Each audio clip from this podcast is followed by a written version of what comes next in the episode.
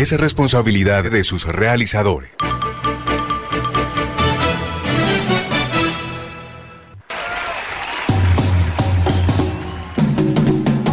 Sintoniza, escucha y disfruta. Hola, Juventud. Desde los 14:30 de Radio Ya, la radio de tu ciudad. Con la dirección del profesor Julio Adán Hernández. Hola, Juventud. Trabajando,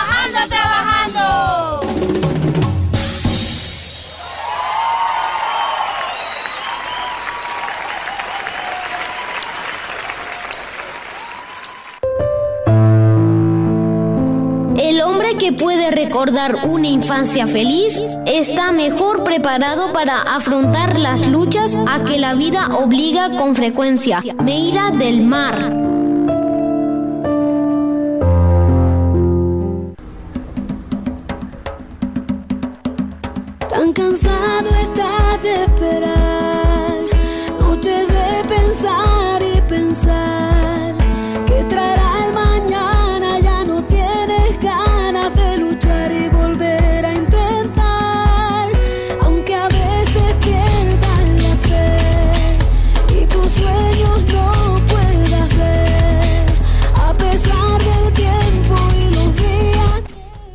Muy buenos días a todos los oyentes de la juventud que se encuentran hoy en sintonía, hoy sábado, y que se encuentran ahí pegaditos a la sintonía de Hola Juventud. Espero que hoy tengan un día cargado de mucha información y lleno de felicidad. Muy buenos días, Ana Sofía Tolosa. Muy buenos días Santiago y muy buenos días a todos los oyentes de Hola Juventud. El día de hoy me encuentro muy feliz de estar con ustedes una vez más.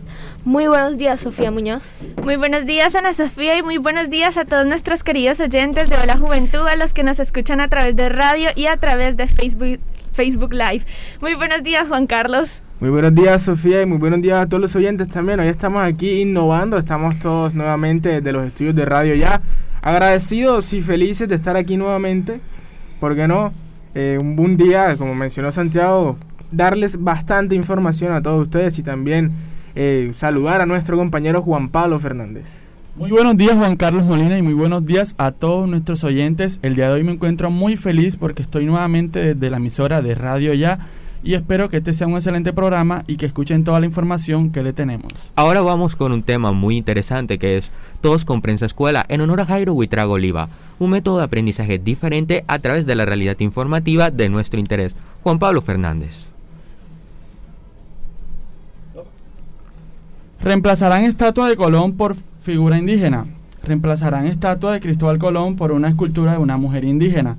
En octubre del 2020 fue retirada de la glorieta de la Avenida Reforma en Ciudad de México la estatua del descubridor Cristóbal Colón para ser restaurada. Según medios locales, en julio de ese año se comenzaron a recoger firmas en internet para que se removiera la estatua, ya que muchos la consideraban un homenaje al, al colonialismo. El gobierno de esa ciudad declaró que la estatua cambiaría de lugar y será trasladada al Parque de las Américas en el barrio Narvarte Oriente. En reemplazo de la estatua de Colón será ubicada una escultura de una mujer indígena, según indicaron las autoridades. Según dijo Claudoa Sheinbaum, jefa de gobierno, es el mejor homenaje que podemos hacer a las mujeres de México, a las indígenas, hoy en el Día Internacional de la Mujer Indígena. Bueno, yo les traigo una noticia que nos debe llenar de orgullo a todos y cada uno de los barranquilleros. Y es que si no lo sabían, y también para los que nos escuchan de otras partes del país, el pasado sábado 4 de, de septiembre del 2021, en las horas de la tarde, casi noches, el alcalde de Barranquilla, Jaime Pumarejo, inauguró el primer puente levadizo del país durante la inauguración de un nuevo tramo de 2.5 kilómetros del Gran Malecón del río Magdalena. Hoy estamos abriendo el primer puente batiente de Colombia.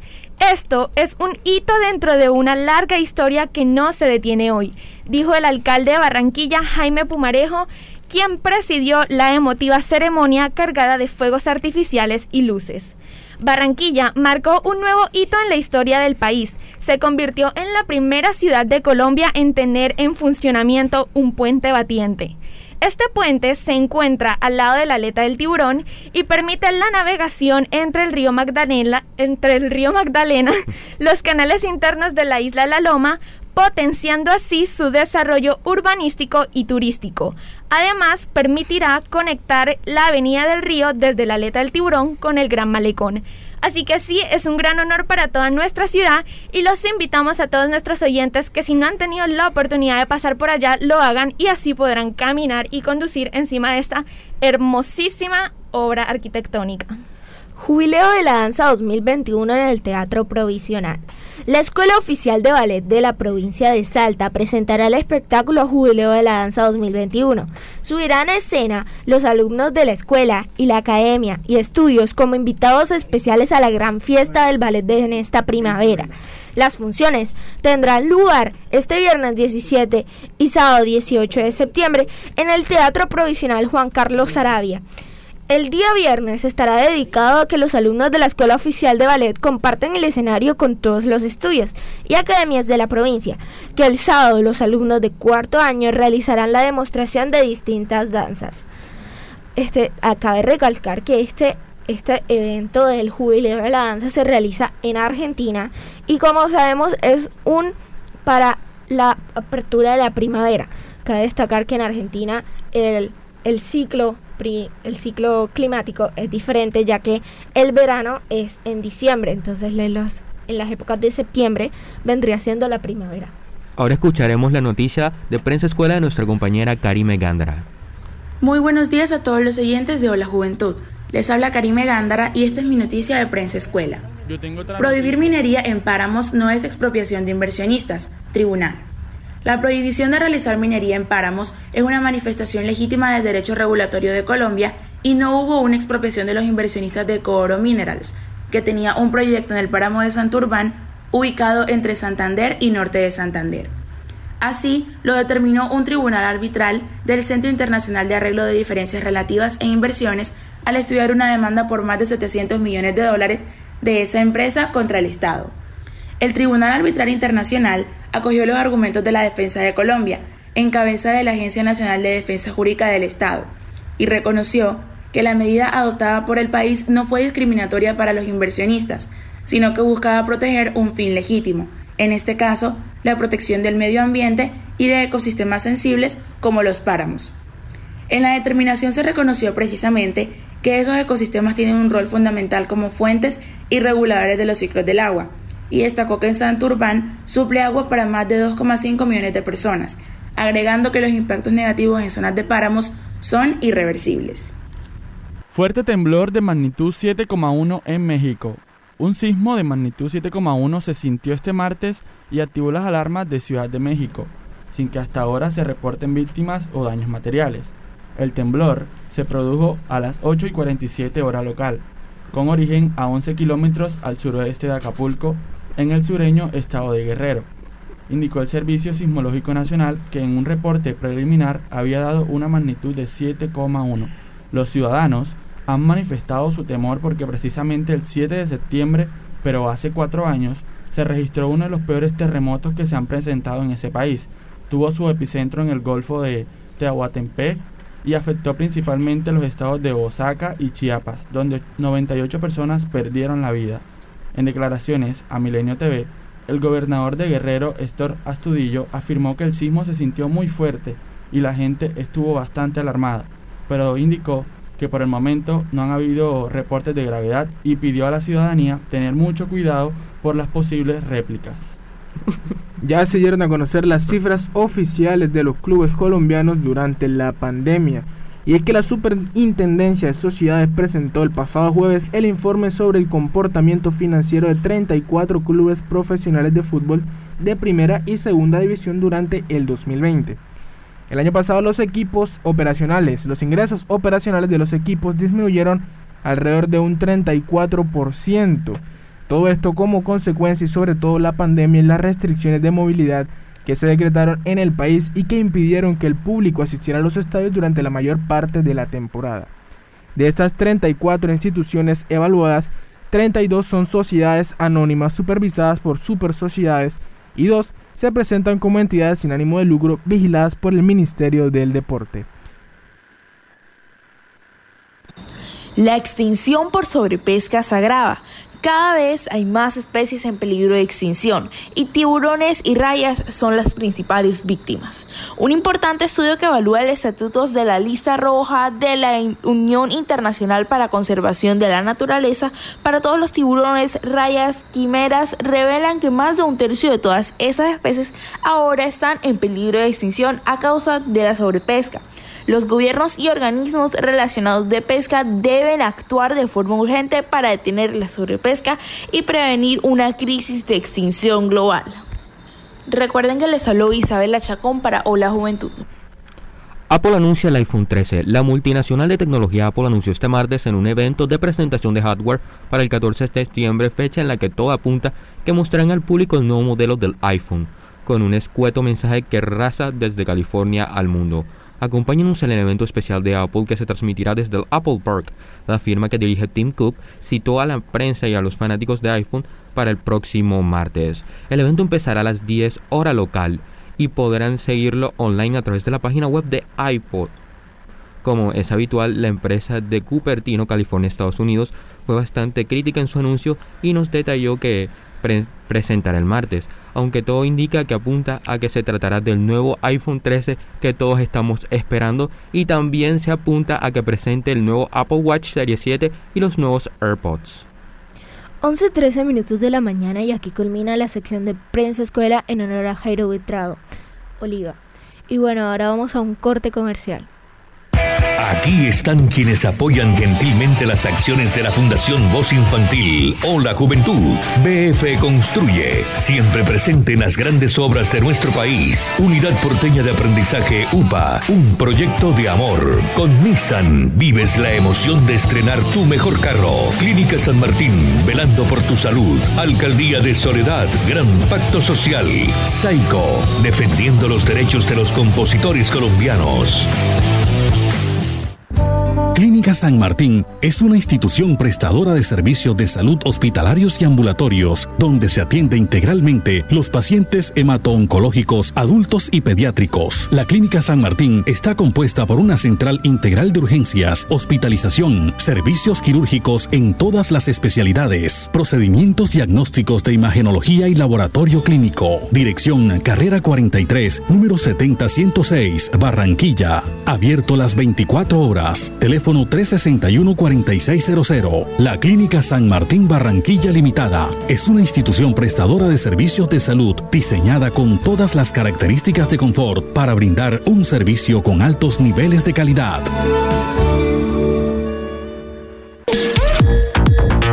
Desafiamos lo establecido con nuestro renovado portafolio. Estrena tu vehículo Nissan con precios especiales, financiación hasta del 100% y recibimos tu usado como forma de pago. Visítanos en nuestras cómodas y modernas instalaciones. Nissan Prado, oficina principal, carrera 53, número 5984 Prado, teléfono 396-6240, Barranquilla, Colombia. Gerente comercial Maricel Collantes. Es responsabilidad de todos cuidar nuestra salud y la de las personas que nos rodean. Con la cultura del autocuidado mitigamos el virus del COVID-19. Usa siempre el tapabocas, lava frecuentemente tus manos, mantén una distancia segura y vacúnate cuando corresponda. Con mayores cuidados salvamos vidas. Alcaldía de Soledad, Gran Pacto Social. Desde las 7 de la mañana de todos los domingos retumban los tambores de Son Caribe. Caribe. No te pierdas el mejor programa folclórico que lo tiene todo. Música, humor, historias, anécdotas, personajes y toda la música del Caribe. Son Caribe. Por Radio Ya, 1430 AM. Recuérdalo, domingos desde las 7 de la mañana.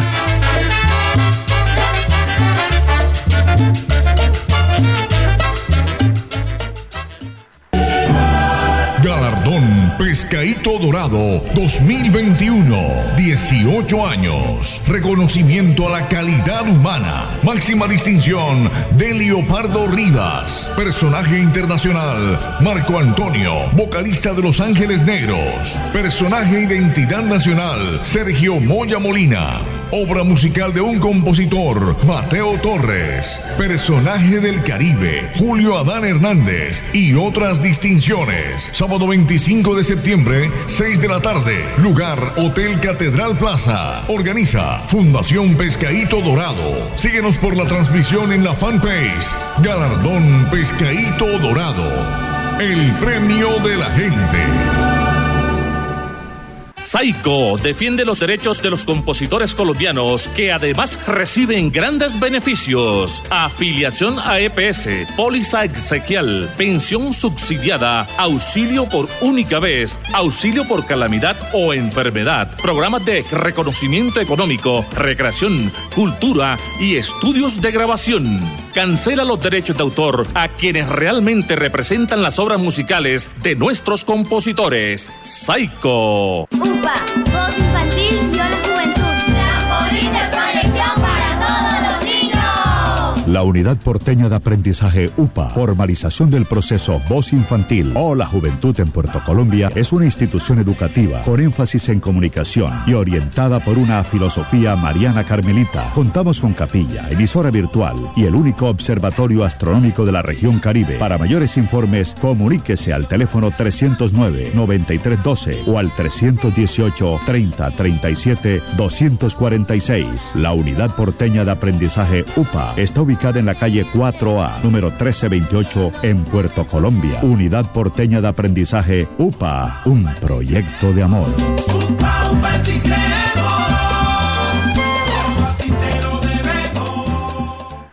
BF Construye SAS siempre presente en las grandes obras de nuestro país. Cuidémonos entre todos para salir adelante. BF Construye SAS está en la calle 106, número 5067, oficina 2D del Centro Comercial Gran Boulevard. BF Construye SAS en Barranquilla, Colombia.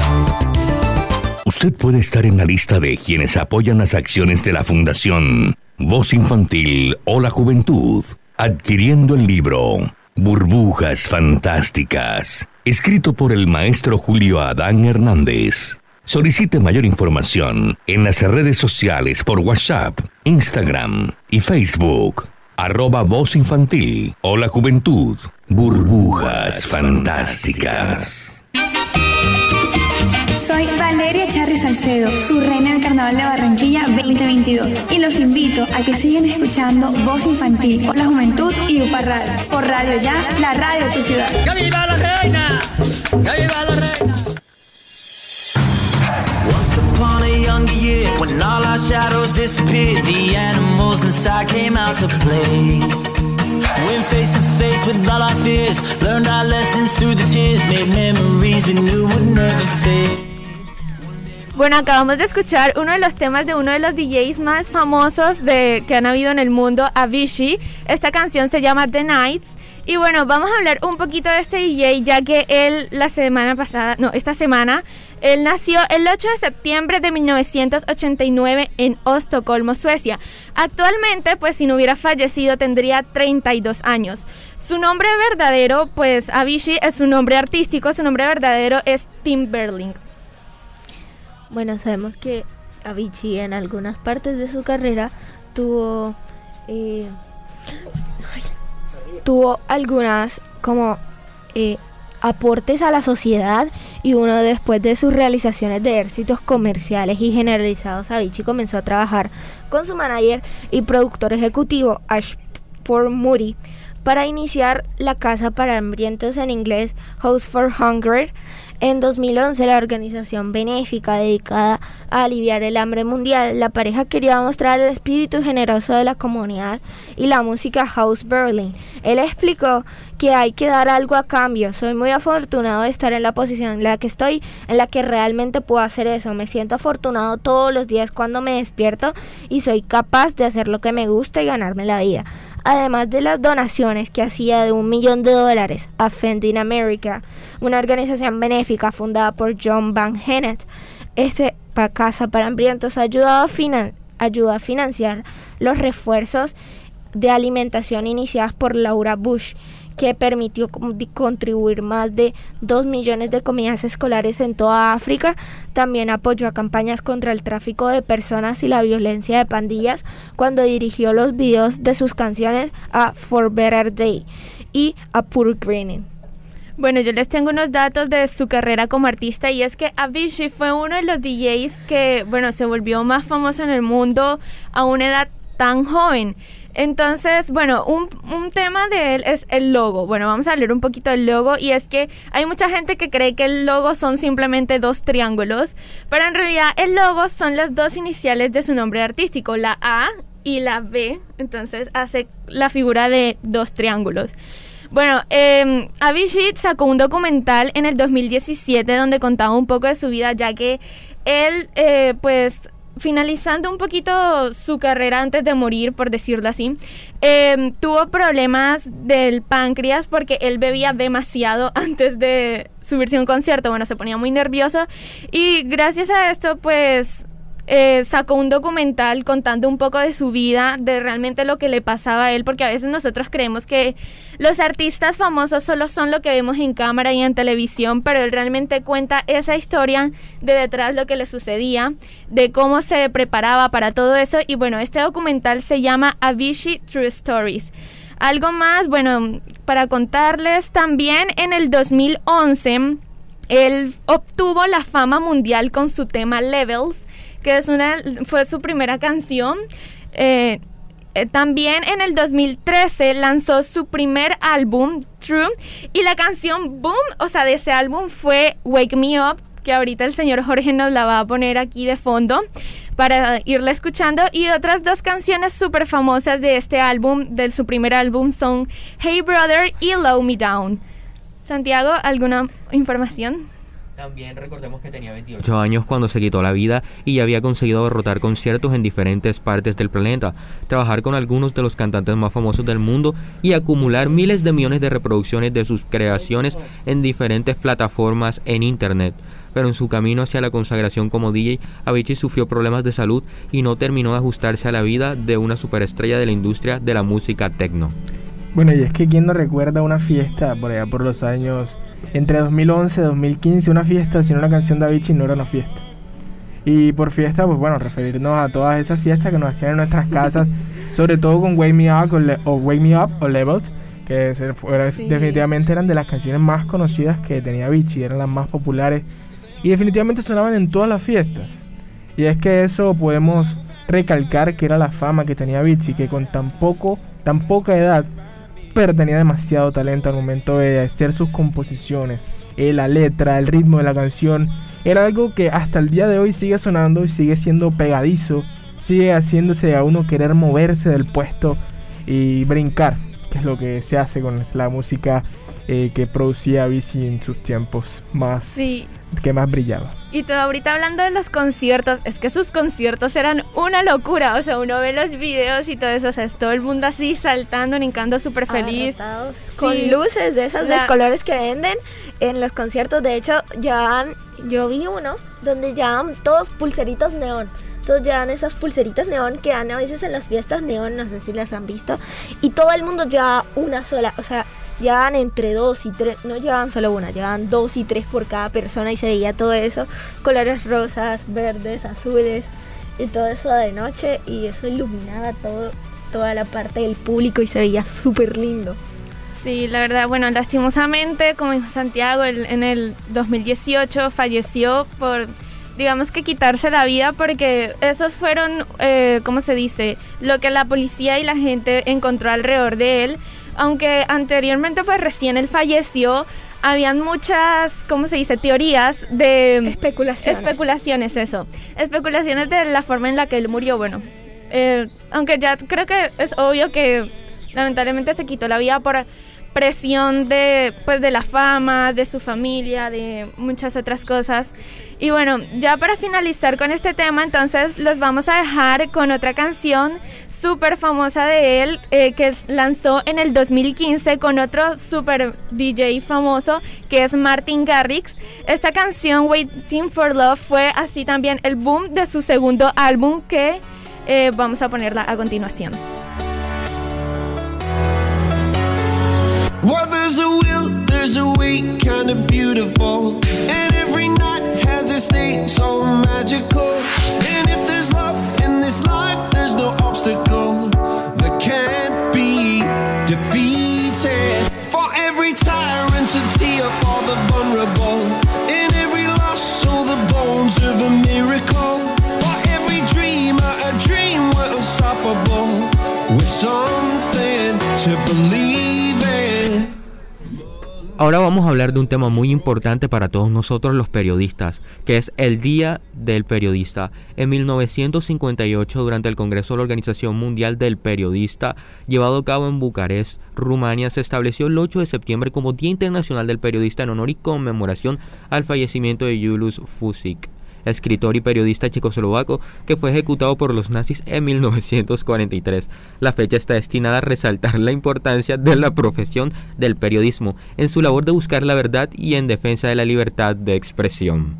El objetivo de este Día Internacional del Periodista es ena- enaltecer la libertad de expresión y el labor que hacen todas las personas que trabajan en estos medios de comunicación, ya que sabemos que levantar la voz eh, con estos medios de las redes sociales no es algo tan fácil y que nosotros como periodistas tenemos un papel fundamental porque somos los que llevan la información, información importante a las personas que nos escuchan. Así que debemos de hacerlo de una forma muy clara, pero al mismo tiempo respetuosa y saber realmente que lo que estamos diciendo con bases fundamentales de que es verdad. Bueno, y, bueno, y así como les comentaba eh, mi compañero Santiago Vergara sobre Julius Fusik, eh, yo les voy a hablar un poco sobre él y es que él nació el 23 de febrero de 1903 en Praga, Checoslavia, estudió filosofía y en 1921 ingresó en las filas del Partido Comunista. Él comenzó escribiendo artículos teatrales y literarios. Posteriormente eh, fue redactor de reportajes sociales, culturales, que eran publicados en el periódico Rue de Prado eh, y la revista Chorba, eh, ambos de ideología comunista. Debido a su militancia y escritos a favor del comunismo y en contra del fascismo, fue detenido en diferentes ocasiones. Aun siendo perseguido, continuó con su trabajo de redactor y activista, pero desde la clandestinidad y utilizando el, bueno, le decían el doctor Jorak, para ese tiempo el ejército nazi ya había ocupado. En abril de 1942 fue detenido por la Gestapo, que es un policía secreto de Alemania de los nazis, pues realmente fue trasladado a Berlín, eh, luego lo llevaron a la prisión de Panray y como sabemos pues eh, el hecho de ser un redactor y un activista es muy complicado en diferentes países y bueno, eh, mientras Fusik se encontraba recluido en una celda 207 en la, en la prisión de Pankrak, una guardia de la SS de origen checo que lo llevaba a la celda entabló una conversación con él y posteriormente le trajo un lápiz y un papel que no quiso utilizar por temor a que se tratara de una trampa para él. Sin embargo, con ellos escribiría hoja por hoja eh, sobre un texto que le escribió que se llama Al pie de la horca, un reportaje que cuenta sobre las condiciones y vida de la prisión, personas, torturas, salas y sentimientos.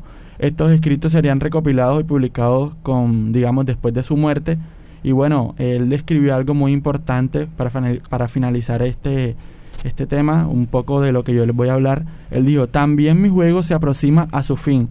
No puedo describirlo, no lo conozco, ya no es un juego, es la vida. Y en la vida no hay espectadores. El telón se levanta. Hombres, os he amado, estad alerta. También es necesario recordar que en la actualidad los periodistas siguen siendo objetos de ataque, encarcelamientos, secuestros y asesinatos por ejercer su profesión. Por ello la importancia de homenajearlos y recordar el papel tan importante que ellos tienen en la sociedad y que tenemos. Bueno, ahora les voy a hablar un poco sobre la Federación Internacional de Periodistas, la EIP. Es una confederación de sindicatos y asociaciones de periodistas la mayor del mundo. La FIP tiene por objeto la defensa y el fortalecimiento de la libertad de prensa y defiende todas esas para que los periodistas puedan tener su libertad de prensa. También promueve acciones en defensa de la solidaridad, la justicia social, los derechos laborales, la globalización, la democracia, los derechos humanos y contra la pobreza y la corrupción. Esta fue fundada en París en 1926, recibió un nuevo impulso en 1946 y adquirió su forma actual en 1952. Y hoy representa a más de unos 600.000 periodistas para un centenar de países en todo el mundo. Su sede principal tiene en Bélgica, más específicamente en la ciudad de Bruselas. Y es que, bueno, debemos aceptar que el trabajo de un periodista, cualquiera lo puede hacer, las redes sociales lo han demostrado, pero no cualquiera lo hace bien. No cualquiera tiene ese don de poder redactar, eh, no sé, puede ser una nota periodística, una entrevista, eh, cualquier actividad que pueda realizar un periodista, las redes sociales han permitido que se pueda hacerlas.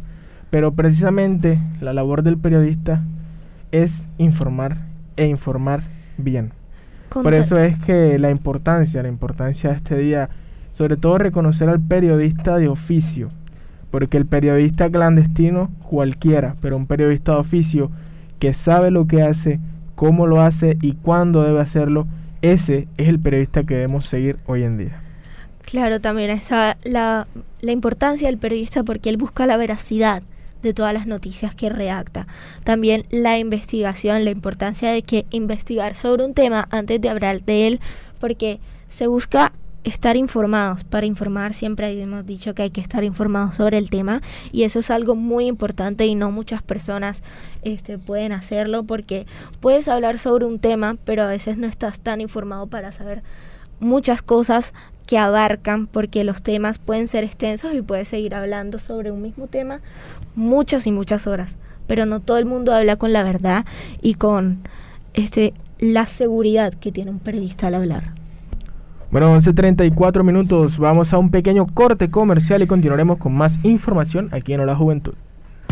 Aquí están quienes apoyan gentilmente las acciones de la Fundación Voz Infantil o la Juventud. BF Construye, siempre presente en las grandes obras de nuestro país. Unidad Porteña de Aprendizaje UPA, un proyecto de amor. Con Nissan, vives la emoción de estrenar tu mejor carro. Clínica San Martín, velando por tu salud. Alcaldía de Soledad, Gran Pacto Social. Saico, defendiendo los derechos de los compositores colombianos. Clínica San Martín es una institución prestadora de servicios de salud hospitalarios y ambulatorios, donde se atiende integralmente los pacientes hemato-oncológicos adultos y pediátricos. La Clínica San Martín está compuesta por una central integral de urgencias, hospitalización, servicios quirúrgicos en todas las especialidades, procedimientos diagnósticos de imagenología y laboratorio clínico. Dirección Carrera 43, número 70106, Barranquilla. Abierto las 24 horas. Teléfono 361-4600. La Clínica San Martín Barranquilla Limitada es una institución prestadora de servicios de salud diseñada con todas las características de confort para brindar un servicio con altos niveles de calidad. Desde las 7 de la mañana de todos los domingos retumban los tambores de Son Caribe. Caribe. No te pierdas el mejor programa folclórico que lo tiene todo. Música, humor, historias, anécdotas, personajes y toda la música del Caribe. Son Caribe. Por Radio Ya, 1430 AM. Recuérdalo, domingos desde las 7 de la mañana.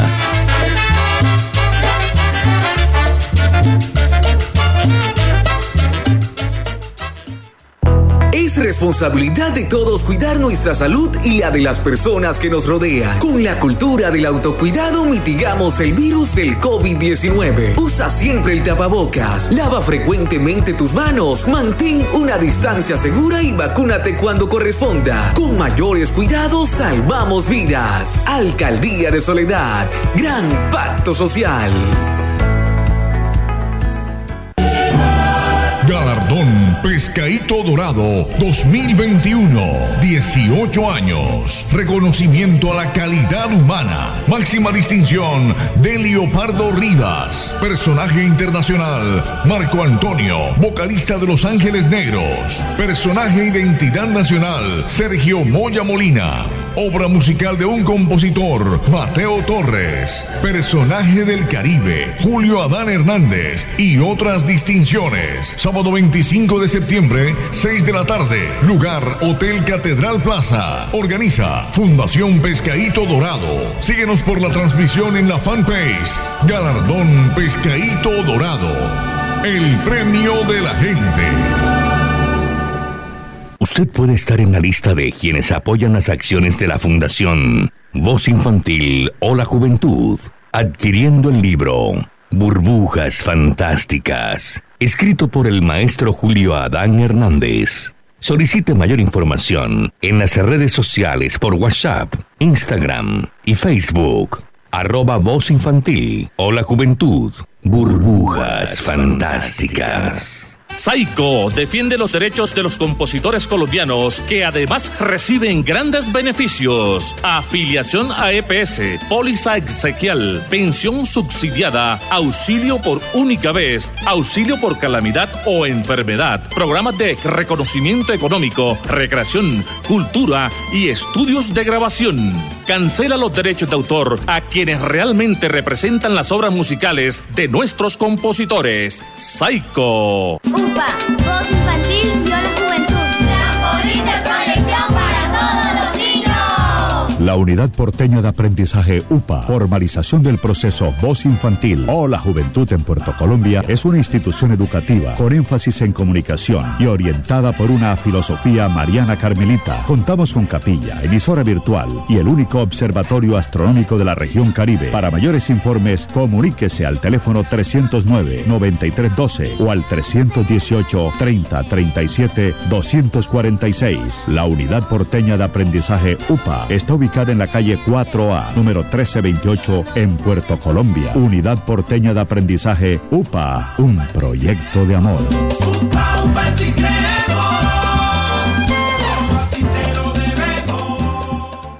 BF Construye SAS siempre presente en las grandes obras de nuestro país. Cuidémonos entre todos para salir adelante. BF Construye SAS está en la calle 106, número 5067, oficina 2D del Centro Comercial Gran Boulevard. BF Construye SAS en Barranquilla, Colombia.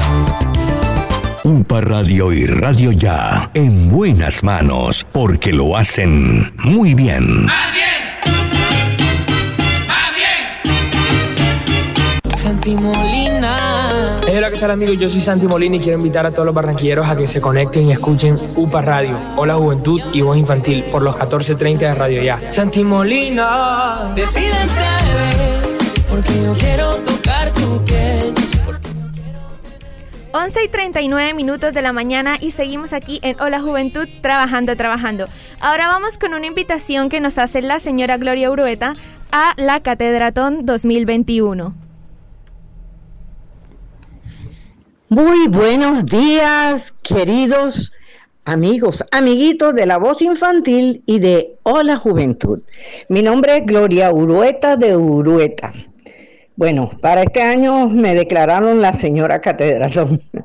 Bendito sea el Señor. Bueno, hijos, quería pues saludarlos y a la vez decirles de que lo que significa catedratón para mí. Cuando eh, empecé desde muy niña en, en los caminos del Señor, en la arquidiócesis de Barranquilla, y siempre he estado unida a todos los, los actos. Y Catedratón se metió hace 18 años en mi corazón. Empezamos a, en la catedral, después estuvimos en el estadio, en el Amira y en el Jumbo, colaborando, colaborando en esa gran obra que significa la Catedratón, porque la, la Catedratón es una misión de recoger fondos para hacer nuevas iglesias. Eh, ¿Cuántas iglesias nuevas hay gracias a, Dios y a la Catedratón? Y también ayudan a familias de escasos recursos y también apoyan a la casa de los sacerdotes de mayor edad.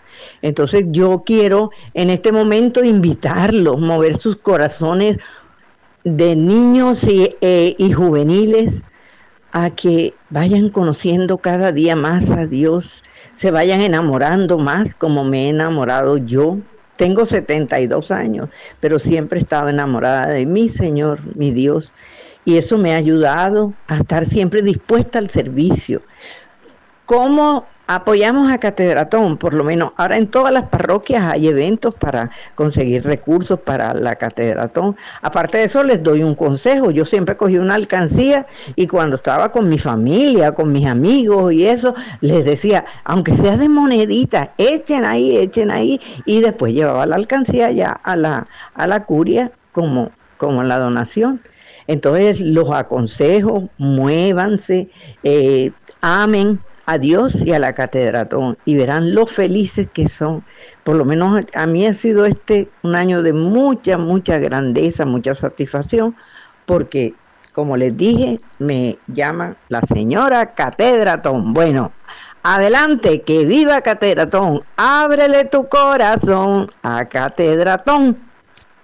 UPA Radio y Radio Ya, en buenas manos, porque lo hacen muy bien.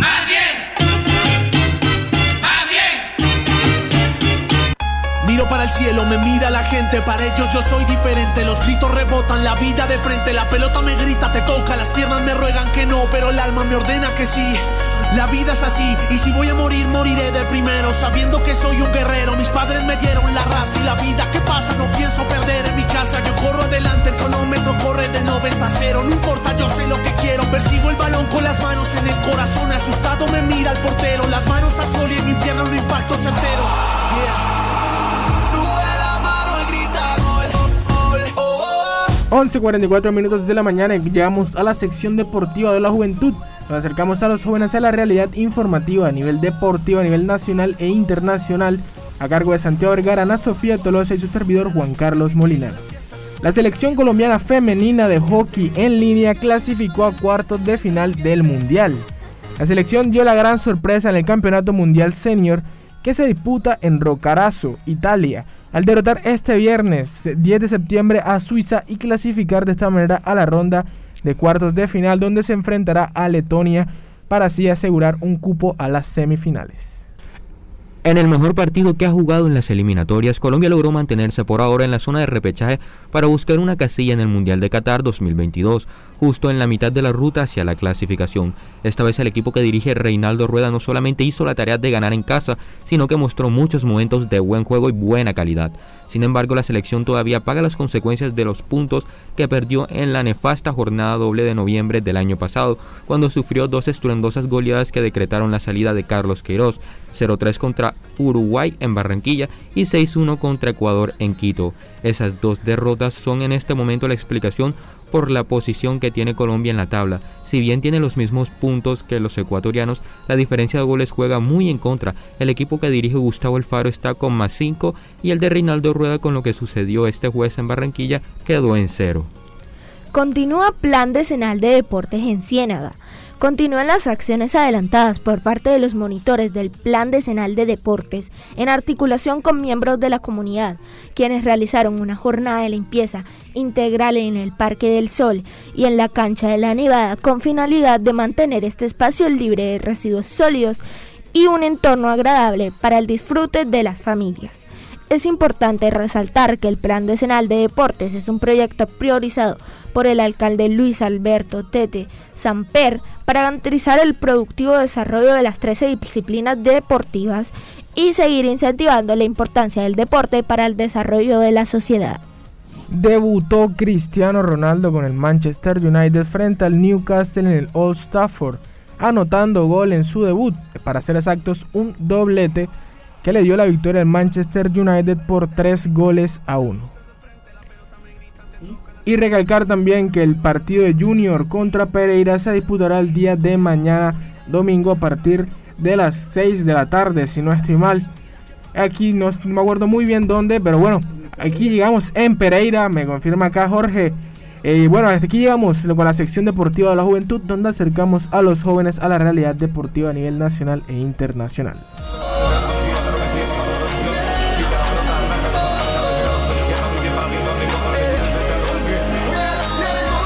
Hola, mi nombre es Marian Rodríguez, soy actriz y cantante y los invito a que escuchen todos los sábados Voz Infantil o La Juventud y UPA Radio por Radio Ya, la radio de tu ciudad.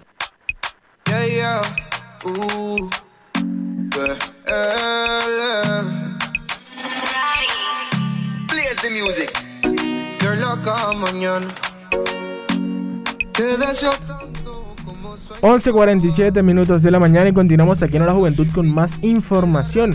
Y es que ahora vamos con un tema que precisamente hoy celebran dos décadas de aquel acontecimiento que dio un giro en el mundo, un cambio bastante dramático a la historia que podemos conocer hoy en día.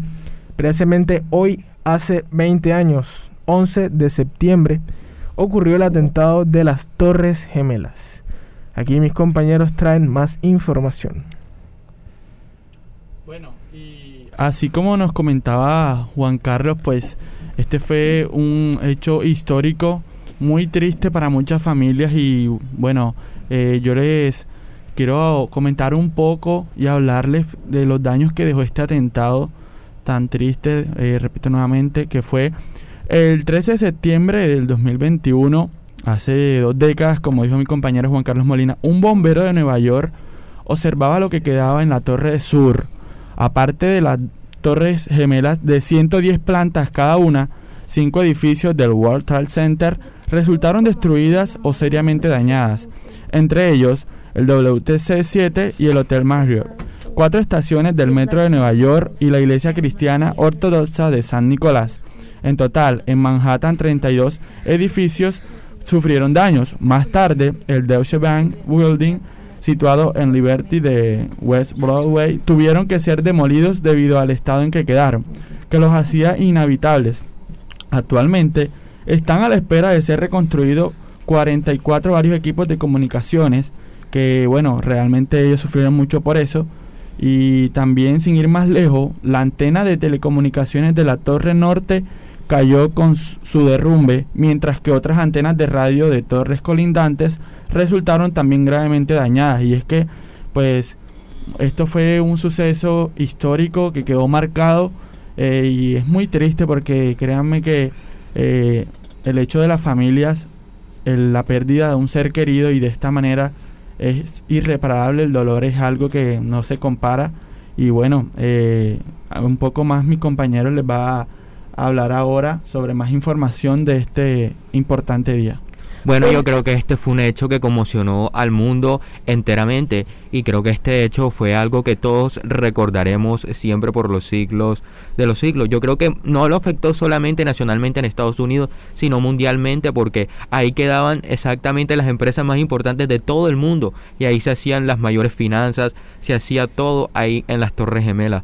Básicamente ahí tenían las torres más importantes de todos los Estados Unidos y quedaban también los bancos, quedaban muchas oficinas y yo creo que a raíz de eso sacaron muchas películas que de las Torres Gemelas que podemos ver en el mismo Netflix. Que ustedes pueden buscar películas de las Torres Gemelas y ahí les van a mostrar todos los sucesos que pasaron. Y muchos bomberos, muchos, muchos rescatistas arriesgaron su vida para salvar a esas personas que estuvieron muy afectadas en ese en ese terremoto y en eso que sucedió en las Torres Gemelas, ese atentado que sucedió y en todo lo que pasó.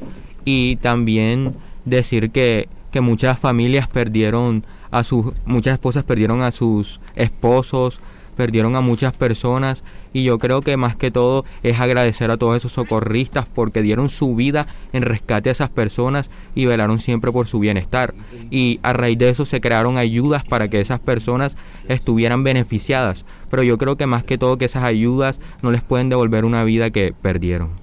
Y es que precisamente con el atentado del 9-11 se, se hay, hay dos teorías actuales de las cuales ninguna se ha podido comprobar. Eh, la primera es la que más se maneja, la que más se habla, que es del ataque terrorista para precisamente destruir las torres. Y la segunda, que también es bastante sonada y es una de las que posiblemente, eh, como muchas de los testimonios que ha dado gente, pues es la que más suena, que es un atentado de la CIA precisamente para así justificar que las tropas estadounidenses siguiesen en Afganistán, que el, por el cual el día de hoy está pasando bastantes problemas tras la salida precisamente de las tropas que fueron después del atentado del 9-11. Bueno, también vamos a hablar sobre el National September 11 Memorial and Museum. El 9-11 National Memorial, también conocido como el National September 9-11 Memorial and Museum es un museo en Estados Unidos que se encuentra en el Bajo Manhattan de Nueva York, que recuerda a las víctimas de los atentados del 11 de septiembre del 2001 y el atentado de World Trade Center en 1993.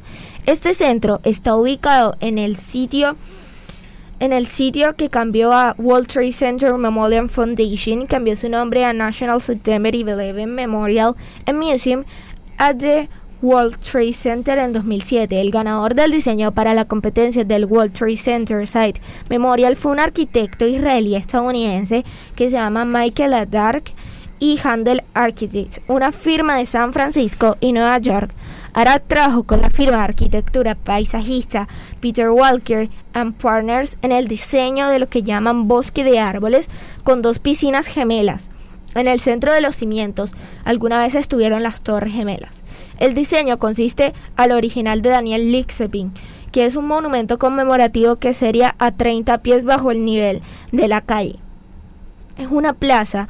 El diseño fue finalista de requerimientos del Live Skin que incluían los cimientos de las Torres Gemelas. Es un monumento temporal colocado que son dos piscinas iguales, totalmente iguales, donde alrededor están hechas como en mármol negro, en un material negro, donde están grabadas las personas que fueron afectadas en ese, en ese atentado terrorista, como se dice.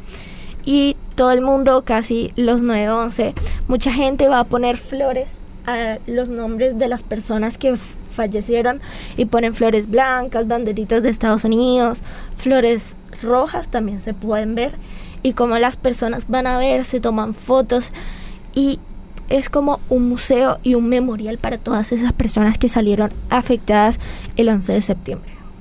Así es, y es que por ejemplo este suceso no solo perjudicó, bueno, los sentimientos de las personas y esa paz que se tenía en ese momento en esa ciudad, sino que también, bueno, varias películas se vieron obligadas a borrar las torres gemelas de sus producciones para evitar herir la sensibilidad de las personas y recordar ese momento tan doloroso para todos los estadounidenses. Entonces, aquí les traigo dos ejemplos de esas películas. La primera película es Spider-Man, la película que se lanzó en el 2002. Al principio, eh, esta película habían lanzado un tráiler en el 2001 donde se veía que un grupo de ladrones robaban un banco y escapaban en un helicóptero.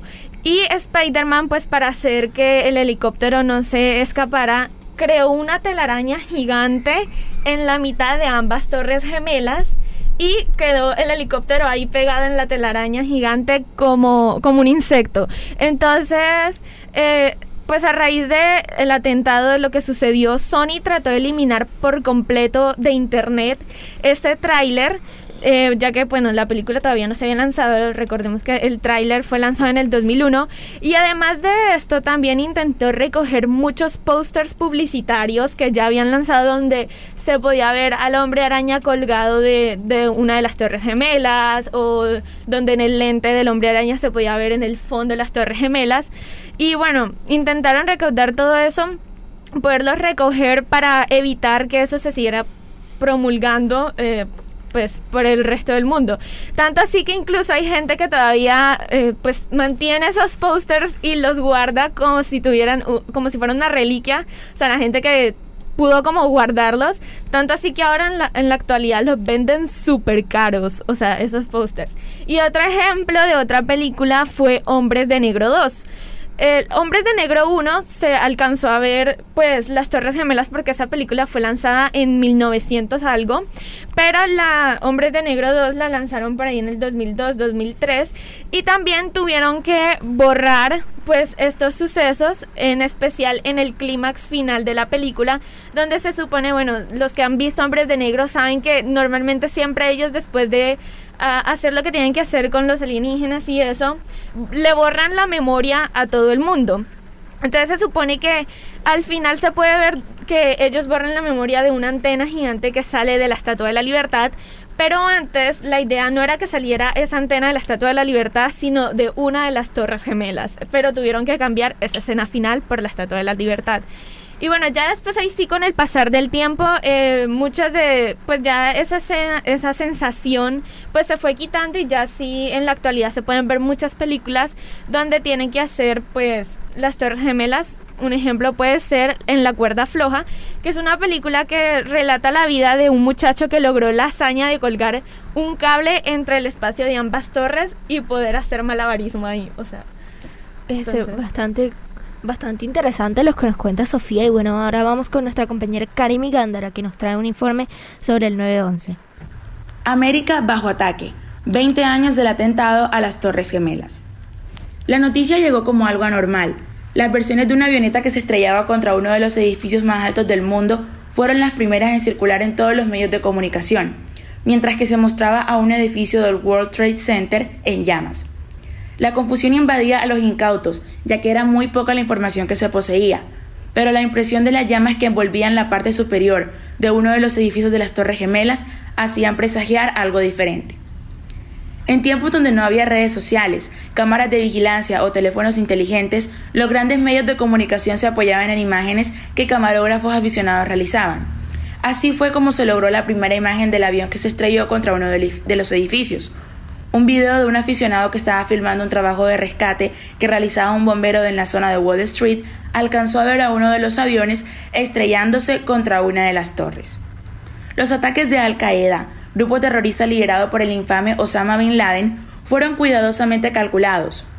En lugar de misiles tierra-aire o proyectiles enviados desde un avión de guerra o desde otro lugar, se usaron aviones que debían trasladarse a largas distancias. Es ahí donde se secuestraron con muchos meses de planeación aviones que cubrieran grandes distancias, en este caso desde Boston hasta la ciudad de Los Ángeles, aviones que estuvieran repletos de combustible y que pudieran causar el mayor daño posible a los lugares donde se pretendía atacar. Los ataques debían ser coordinados para tener éxito, simultáneos para no perder el elemento sorpresa y lograr el objetivo, con soldados dispuestos a dar la vida en el intento, ya que se trataba de un ataque suicida del que no lograrían salir vivos, pero que sus seguidores se encargarían de contar con versión de la historia.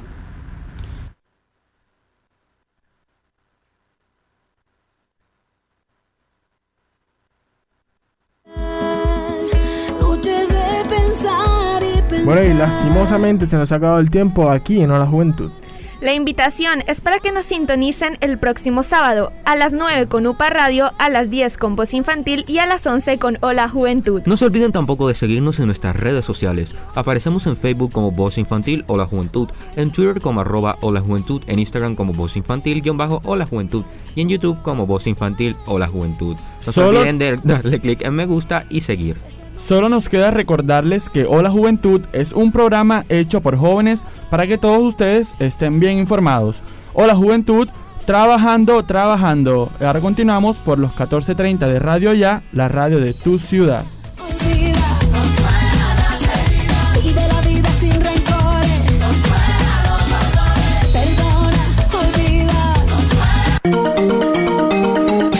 Desde Barranquilla, emite Radio Ya 1430 AM. H